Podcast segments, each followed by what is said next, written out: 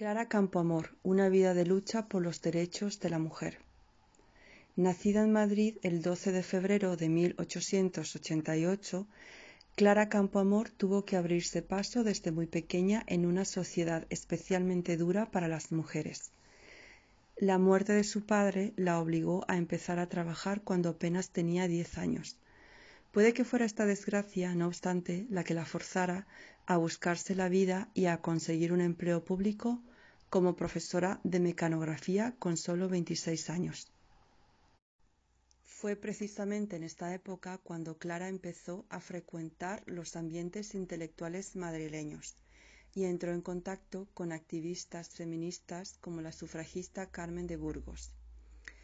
También empezó a escribir para el diario conservador La Tribuna, donde conocería a su futura compañera en las Cortes Españolas, Eva Nelken, todo ello despertó en ella el interés por la política y en particular por la situación de la mujer.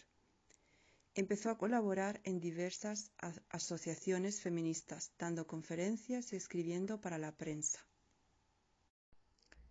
El salto a la política. En las elecciones de 1931, que siguieron a la proclamación de la Segunda República, las mujeres pudieron presentarse aunque no votar.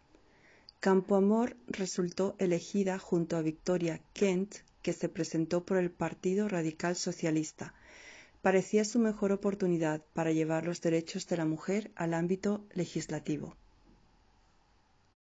La primera lucha para lograr sus objetivos fue la redacción de la nueva Constitución republicana, las expectativas de Clara eran ambiciosas y contemplaban no solo el voto de las mujeres, sino el divorcio y la igualdad de los hijos e hijas nacidos fuera del matrimonio, además de la abolición de la prostitución.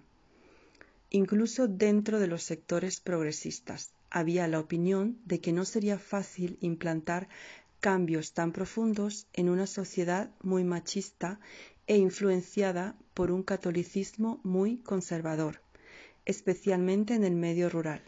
A pesar de ello, logró que se incorporara en la Constitución una gran parte de sus demandas, salvo lo relativo a la prostitución y al sufragio femenino. El exilio. Al estallar la guerra civil, Campoamor se exilió en París, donde permaneció hasta 1955 trabajando como traductora. Sobre ella pesaba el peligro evidente tras la victoria franquista de ser republicana, feminista y lo peor a ojos del régimen masona. Por este último motivo se abrió un proceso contra ella, en el que habría sido condenada a 12 años de cárcel de haber regresado a España. Posteriormente se trasladó a Lausana, Suiza, para continuar con su actividad como abogada y allí murió en 1972.